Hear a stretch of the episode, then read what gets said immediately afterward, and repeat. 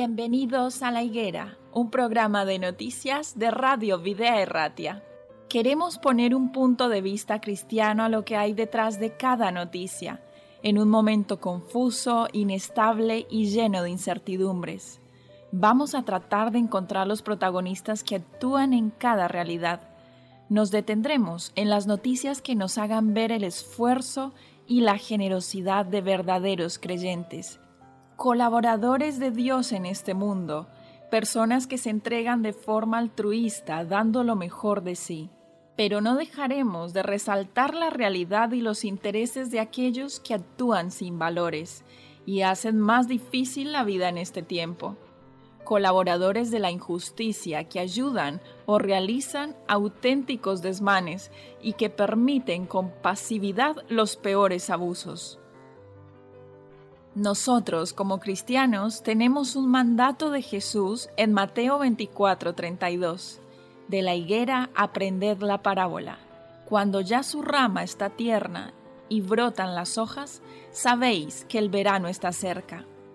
Tenemos que saber el tiempo en el que estamos viviendo. Un tiempo difícil para los que no creen, pero para los creyentes un tiempo lleno de esperanza. Bienvenidos a la higuera.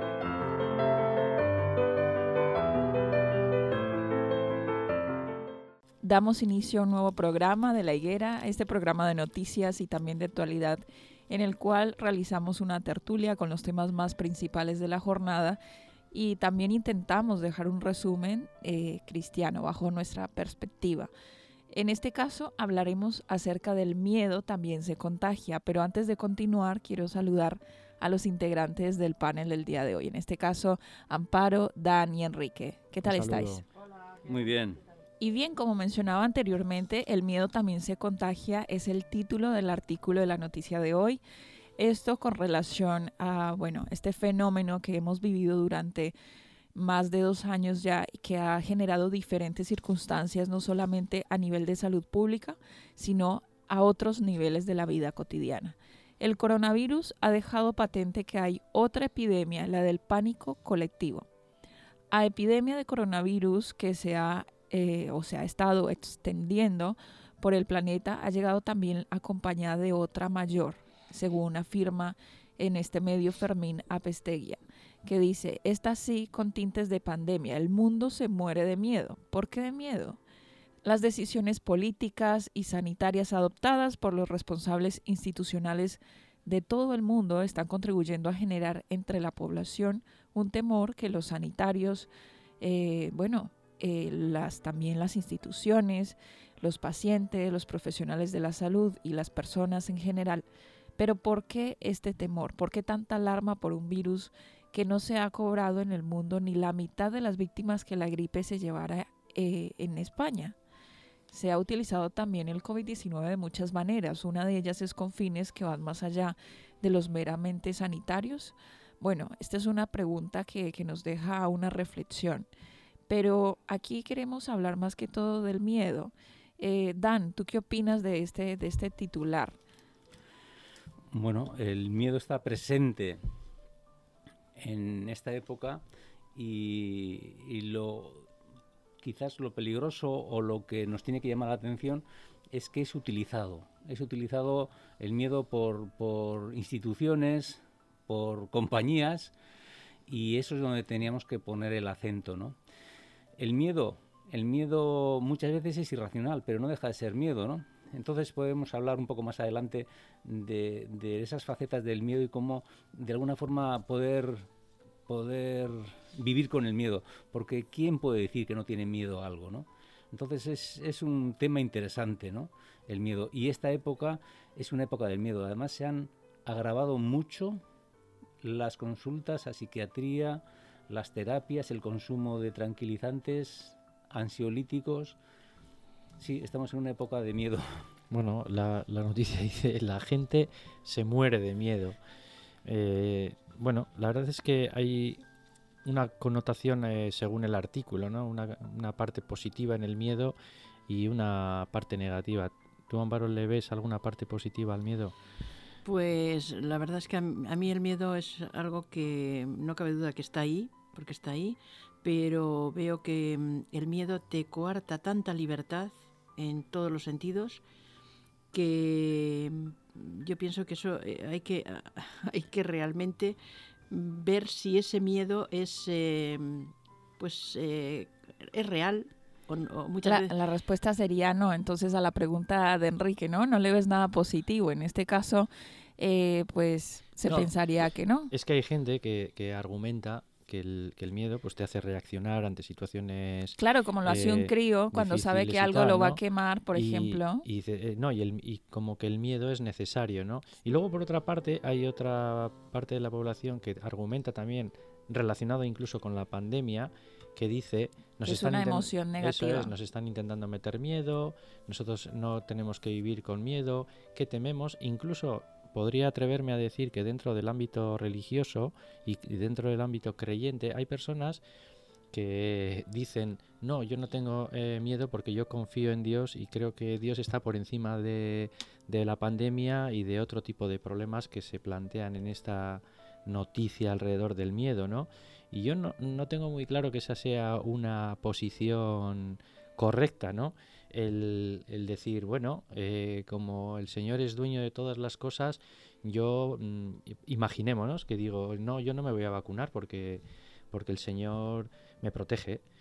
Y, y ese argumento de negar, eh, pues eso, una situación o una realidad, pensando que, que es por miedo, porque lo haces o que tienes esa reacción, pues no sé, no, no lo Bueno, veo, ahí no ya lo veo muy estaríamos claro. mezclando conceptos, ¿no? Sí. Porque el tema de vacunarse o no vacunarse por miedo o no miedo, Sí, pero no, que hay mucha gente que dice, Sí. que argumenta y dice, no, no, yo no tengo por qué tener miedo a, al, Sí, a una al enfermedad, COVID. sí. No tengo por qué tenerle miedo. Pero es que no tengo que tener miedo a nada en esta vida, porque el Señor está detrás de todo.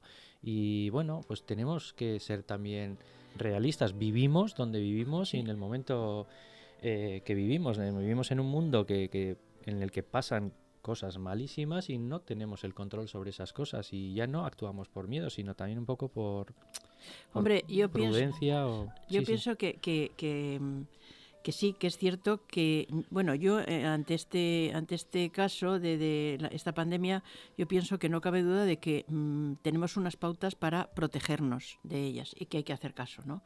De las mascarillas, de la, de las de la higiene, de una serie de cosas, eh, de, la distancia, o sea, yo pienso que todas esas eh, medidas las tenemos que tener, las tenemos que tener porque sabemos, bueno, ahora después de tanto tiempo, porque por al miedo, principio las tenemos que hacer por miedo. no, no, no, no, no. Las tenemos que tener, mm, o sea, eh, por lógica, ¿no? O sea, por lógica que que hemos visto que, bueno, ya antes, antes, porque el otro día me mandaron un, eh, pues un WhatsApp en el cual, eh, pues me mandaron unos textos bíblicos en el cual ya venía que en la, en el Antiguo Testamento eh, te vienen una serie de, que si queréis otro día os los traigo, pues como eh, en una época eh, mm, eh, al pueblo de Dios le decía que, que se lavaran las manos para, para prevenir una serie Sí, de esto, enfermedades que, se daban que en lo de, la- lo de las cuarentenas también existía ya. eh, o sea, que te quiero decir que son cosas que desde la antigüedad, fíjate tú, eh, se, se están, se están haciendo. Y, y bueno, pues siempre no es la primera vez que vemos la gente con las mascarillas, porque ha habido otras pandemias, ha habido otras cosas. Y sabemos pues que eh, estas cosas causan su Miedo, efecto, el, también, el ¿eh? poder, eh, esto, y, y por supuesto el miedo. Sí. El miedo, hay gente ahora que yo veo que están, mm, pero sobre todo gente mayor, que están realmente ter- eh, con terror. O sea, es un miedo de no salir de casa, ¿qué tal? A mí me parece que eso es contraproducente. O sea, una persona que por miedo deje salir, de, o sea, no se relacione con su familia, no, no salga de su casa. Bueno, pero es que la comunicación que nos llega y nos llega a la gente joven, a la gente de mediana edad, a los más mayores y a la gente, pues eso, pues eh, muy anciana, que, que les llegan esa, esa oleada de informativos y de eh, comunicaciones a través de televisiones, radios, etcétera, etcétera, que, que claro, les provoca miedo. Dice, el, el artículo se titula El miedo se contagia. Sí, Bueno, Claro, es que bien, ven eso. El ser humano, iba a agregar algo a lo que decías, Enrique, es que el ser humano, a diferencia del resto de los animales, eh, tiene la capacidad de imaginar un don que le permite entonces anticiparse a lo que pueda ocurrir. Esto lo explica la psicóloga Timanfaya Hernández, directora del Centro Global TIA de Madrid. Esta cualidad entonces destaca las, eh, la especialista que nos ha permitido sobrevivir como especie según su orientación. Tiene también su contrapartida, es una herramienta positiva que mal gestionada puede resultar muy peligrosa, pero que nuestra cabeza es incapaz de distinguir entre un miedo real y otro imaginario. ¿Tú crees que eso es correcto o estás a favor de lo que dice esta, esta especialista, Dan? Hombre, eh, yo creo que, creo recordar, eh, hay estudios que dicen que el miedo imaginario es el 80% de los miedos que tenemos y el 20% es el miedo real a situaciones difíciles. Es verdad que el miedo te pone en una situación de alerta que nos ha hecho sobrevivir en un, medio hostil, ¿eh? en un medio hostil. Quizás ahora menos, pero en las épocas pasadas sin duda, ¿no? Entonces sí que es verdad que hace falta un nivel de alerta interesante para que, para que pongamos más atención a lo que, a lo que nos pasa. Pero aquí lo que trasluce, o lo que trasciende, mejor dicho, de la noticia, es que se está abonando la idea de tener a la sociedad en un estado de miedo, ¿no? Y que eso y que eso viene bien. Es, es yo desde un punto de vista eh, frío, alejado, veo que la mejor forma de controlar a las sociedades es con un con un margen con un margen de miedo interesante porque cuando se tiene miedo eh, el estado de alerta te hace cuidarte. O sea, como es un planteamiento como hacía, por ejemplo, Adolfo y Francisco. no, no, porque también aparecen en la noticia como ejemplo de sociedades que fueron sometidas a través del miedo y no un miedo sí, la dominación política. y no, no un miedo a veces irracional a veces te lo argumentan y te, te, te transmiten unas informaciones. Bueno como está sucediendo ahora con la pandemia que son miedos que la gente tiene a lo que está viniendo pero quizás haya gente, incluso se esté haciendo negocio con el miedo, porque también se hace negocio con el miedo. ¿eh? Está claro. Vamos a ver, las sociedades, tú has dicho, eh, con, eh, has españolizado a Adolfía y a Francisco, ¿no? Pero los, los que manipulan a la sociedad tienen que encontrar enemigos esos enemigos son agresivos y generan un, un miedo en la sociedad. Eh, los enemigos de Hitler eran los judíos por, por, fijación, ¿no? porque tenían, controlaban las finanzas, por, por, muchas cosas. ¿no? Y Franco también, los judíos masónicos. ¿no? Entonces hay que generar un agresor para que la gente tenga miedo. Es verdad que eso ya no es, ahora vamos a ser realistas, eso ya no se da hoy en día. ¿Cómo se genera hoy, en, hoy el miedo? El miedo, si, si os acordáis, como viene también en, el, está en, el, en la noticia, las vacas locas, ¿os acordáis? ¿no? Sí, sí, sí. sí, entonces, hay mil agresiones. Entonces, eh, ¿cómo se controla bien a la sociedad? ¿Cómo se maneja? ¿Cómo se la conduce? Pero pues por, el miedo del miedo. Sí, pero por esa regla de tres, eh, quien tiene la capacidad de información de dar información, la capacidad, eh, quien tiene la capacidad de legislar, quien tiene la capacidad de hacer movimientos políticos, en el fondo tiene un poder tan grande que puede manipular todo esto entre comillas puede manipular ciertas informaciones para que la gente pues vaya hacia un lado o hacia otro. Yo recuerdo mucho las campañas políticas que se hacen cada poquitos años, porque estamos todos los días en las urnas, ¿no? Y cuando los de derechas dicen no votéis a los de izquierdas porque los os, vais a quedar sin trabajo. Los de izquierdas dicen no votéis a la derecha porque os van Va a... venir el bulldog, ¿os eh, acordáis el vídeo ese que se acaba, y, y os acordáis que, que, o sea, todas las campañas están orientadas hacia el miedo. Os vais a quedar sin pensión, os vais a quedar sin trabajo. No os va, si eres una persona que ha venido de fuera, no os van a dejar entrar. Quiero decir que al final... Una forma de conducir a la sociedad. Eso es, el mundo... Entonces yo no le veo prácticamente nada positivo al miedo, salvo, salvo en situaciones... También, vamos a ver, ¿eh? ¿eh? ¿Habéis visto las cajetillas de tabaco? Sí. Sí. Desde hace unos 10 años han empezado a salir fotografías con los resultados de fumar. Sí, A eso mismo iba a ir yo. Bien, pues eso es, es- eso, es una, eso es una cosa positiva, porque, porque la gente antes identificaba la cajetilla de tabaco con montar a caballo y con el de Malboro en las películas, ¿no? Mira, te voy a decir una cosa, como decía un, amigo mío solía decir, te voy a decir una cosa, una cosa te voy a decir y repetía. El otro día en un programa sobre religión le preguntaron a, a unos jóvenes eh, ¿qué, qué os transmite la, la religión o qué y sabéis lo que respondió uno, miedo.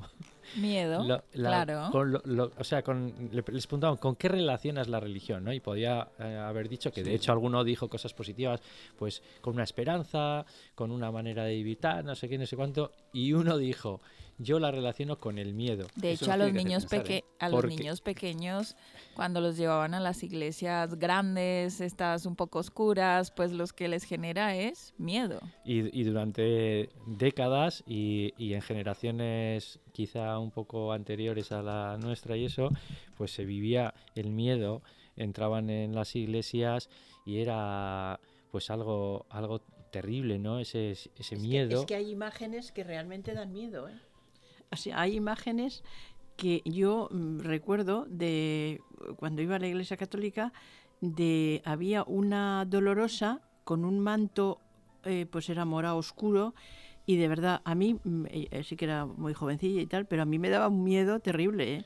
Claro, claro. Entonces, esa información, esa información vemos que es fácilmente también manipulable. Sí, ¿no? sí, sin Incluso duda. también en la religión, ¿no? Nosotros, por ejemplo, yo he ido a un colegio católico durante toda mi infancia y me acuerdo pues que la, que utilizaban las imágenes de un demonio, que era una especie como de bestia que daba miedo, que luego también se veía en las películas y tal, ¿no?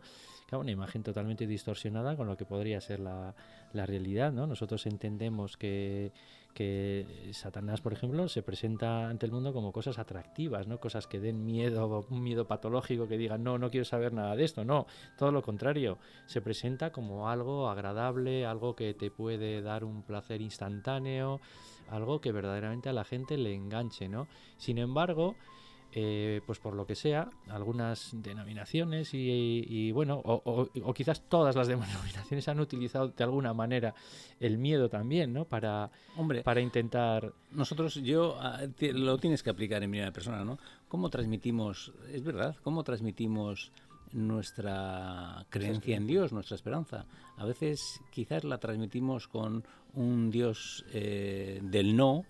Sí, eso iba a Dios- decir, empezamos con negaciones, ¿no? Sí, y con, no puedes esto, no haces y esto. con un Dios castigador y quizás es justo lo contrario, ¿no?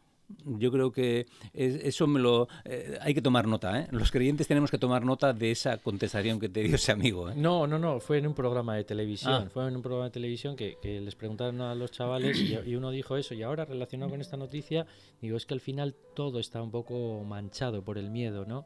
Y cuando digo manchado, el, el miedo mal, mal utilizado, ¿no? Tú habías aportado, bueno, pues un ejemplo interesante, ¿no? Con el tabaco, las cajetillas de tabaco y los accidentes de tráfico. Yo me acuerdo las campañas publicitarias de la DGT No, y también que- aquello de las vacas locas, que todo el mundo ya no quería, bueno, consumir carnes. Luego la aparición de una variante de la enfermedad y luego todo el mercado alimentario del mundo, pues occidental, cambió a partir de este fenómeno. También se desestabilizó el mercado y bueno, Pero, en fin, ¿no? Es otro Sí. ejemplo como el que tú mencionabas del cigarrillo. Sí. pero hay que ir a, a conceptos todavía un poco más sutiles, ¿no? El cambio climático. Parece que estamos con, con- y todos entendemos, ¿eh? que hay una actividad humana donde a veces el último interés está en cómo está el medio ambiente y, nos, y, el, y el ser humano pateamos lo- los recursos que tenemos sin pensar en los que vienen detrás, ¿no? pero no deja de ser, yo me acuerdo de una noticia que vino hace, hace años cuando la cumbre del, eh, clima se iba a hacer en, en Tokio, en Tokio, hace unos cuantos años. Y eh, pillaron unos eh, correos, correos electrónicos entre ecologistas donde decían, eso es, eso es historia, ¿no? Donde decían que tenían que Tira- exagerar. ¿Tiras de meroteca? Sí, sí, vale, claro. vale, vale. Eh, donde tenían que exagerar los datos que se daban del medio ambiente para sensibilizar a la gente. Sí. Incluso ese exagerar podía ser mentira, ¿eh? Bueno, entonces entiendes que, por ejemplo, el y que cambio se climático... consideraba que de otra manera no iban a poder sensibilizarse. Pero entiendes que el cambio climático entonces, por ejemplo, también se utiliza para meter miedo a la gente.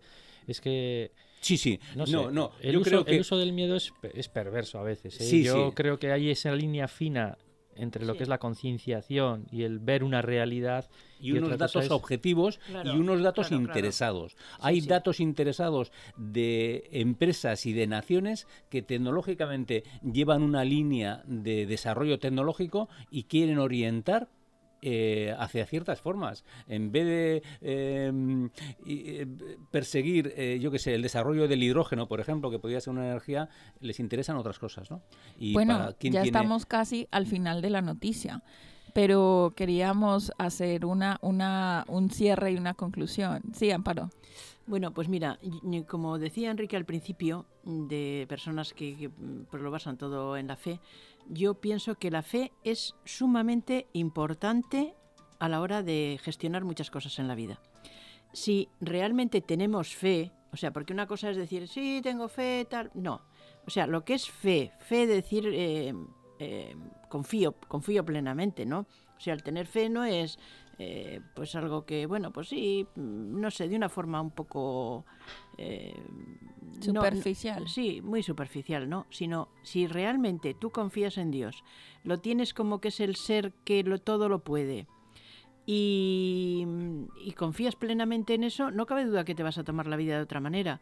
Por supuesto que vas a hacer las cosas que te aconsejan que, que hagas porque nosotros también tenemos que hacer nuestra parte, ¿no? Hombre, sí, y sin hacer el ignorante también, ¿no? Porque es que hay mucha gente que siguiendo esos principios también, o ese principio, a veces no es ni consciente de que estamos Sí. viviendo en un mundo que, que, que, que no está, que, no- que, que está dirigido por quien está dirigido. Que sí que es verdad que el Señor controla todas las cosas que pasan en el universo, que las cosas están pasando por alguna razón, pero estamos viviendo en un mundo eh, complicado, lleno de, de cosas y temas retorcidos en los que hay que ser conscientes de que el Señor nos da eh, la paz, nos da esa esperanza, nos da esa fe para, para afrontarlos, pero que los problemas están ahí, ¿eh? Hombre, por supuesto que los problemas estarán ahí, pero si tú, lo, eh, pero si tú eh, tienes, o sea, tienes ese, ese consuelo de decir, tengo, eh, aparte de, por supuesto que ya, como ya te digo antes, te he dicho antes, eh, poner tus medios, o sea, los medios ante cualquier situación de peligro, que hay que ponerlas, o sea, no, no vas a ir en el coche y, y te vas a tirar contra otra persona diciendo, Mira. bueno, mira, Dios me va a cuidar y me va a... cu-". No, En eso no Sí, puede Isaías, ser. ahí mira, estamos en hablando de Isaías- los extremos En también. Isaías, en el capítulo 41, versículo 10, dice, Así que no temas, porque yo estoy contigo, no te angusties, porque yo soy tu Dios, te fortaleceré y te ayudaré, te sostendré con mi diestra victoriosa. Era justo la cita que yo tenía, Y sin hay- preguntarte y sin decirte. Hay una cita que a mí me, llama- me, me llamó siempre la atención. Hay nueve referencias a Josué para que no tengan miedo. Nueve entre el último libro del Pentateuco y el libro de Josué. Nueve veces. A una persona que era valiente de por sí, ¿eh? Valiente era de por sí. Y a mí me queda, me que- me- se me ha grabado mucho en el sentido de que aquí no hay valientes eh, así ple- pletóricos, ¿no? Todos tenemos y Dios lo que te da es ese, plus para vencer el miedo.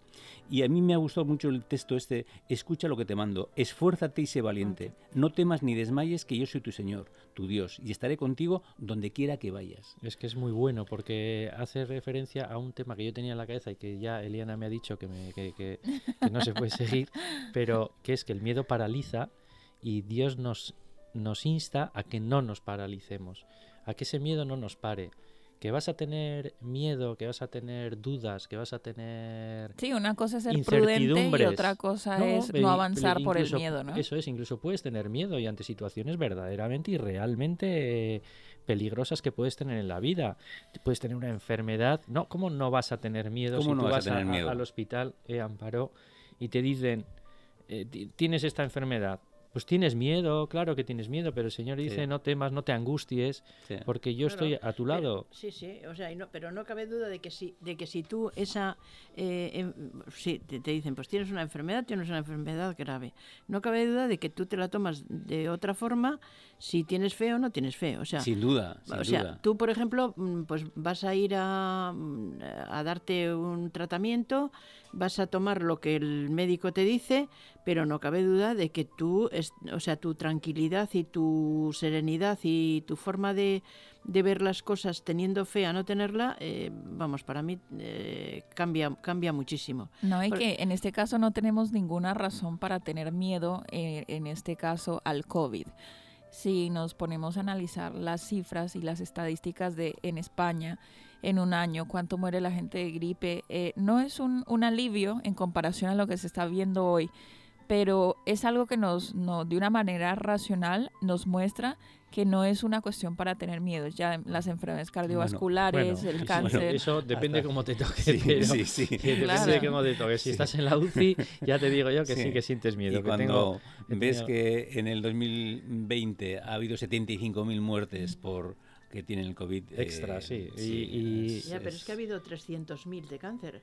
Sí, no, aquí sí. viene en el artículo que hay ciento, 118.000 de enfermedades cáncer, sí. cardiovasculares y 109.000 de procesos cancerosos. Bueno, pero que en cualquier caso, digamos que la esencia de la noticia que dice el miedo se contagia, está, eh, se está instaurando un miedo generalizado en la sociedad, pues bueno, desde nuestra perspectiva de cristiana y en esta emisora decimos, bueno, si tienes, si tienes miedo, tienes temor, tienes dudas, tienes incertidumbre, tú tienes referencias suficientes y tienes información suficiente para que las eh, filtres de una manera diferente al que no tiene dónde agarrarse. Y aquí el Señor nos pone su Eh, mano. Yo no sé si somos muy, yo- muy cándidos, Sí. pero lo, lo creemos así, a pies juntillas. Y las Yo, varias eh, referencias a no tener temor son algo importante que deberíamos traer para nosotros también. Sí, tenemos que estar preparados, ¿no? Y yo me acuerdo de un pastor que decía, tenemos que estar preparados para dos cosas. Uno es para la muerte y otro es para hablar de Dios. y es así, eh, son cosas muy concretas, ¿no? Y que tenemos que estar preparados. Pues es verdad, tú, a- vosotros habéis dicho, y creo que lo hemos experimentado nosotros, las situaciones difíciles y angustiosas con Dios es completamente diferente a vivirlo sin Dios. Bueno, pues eh, ya Sí, sí. con este final, pues podemos Sí, dar por, eh, por se puede- zanjada esta noticia, la verdad. Sí, sí. Bueno, de entonces ahora sí que me han dejado terminar. Pero agradezco a los oyentes que han estado acompañando este capítulo una vez más de la higuera y también el panel de noticias del día de hoy. Para terminar, os invitamos para que podáis entonces sintonizar un nuevo episodio de la higuera. Hasta la próxima. Un saludo. Hasta luego.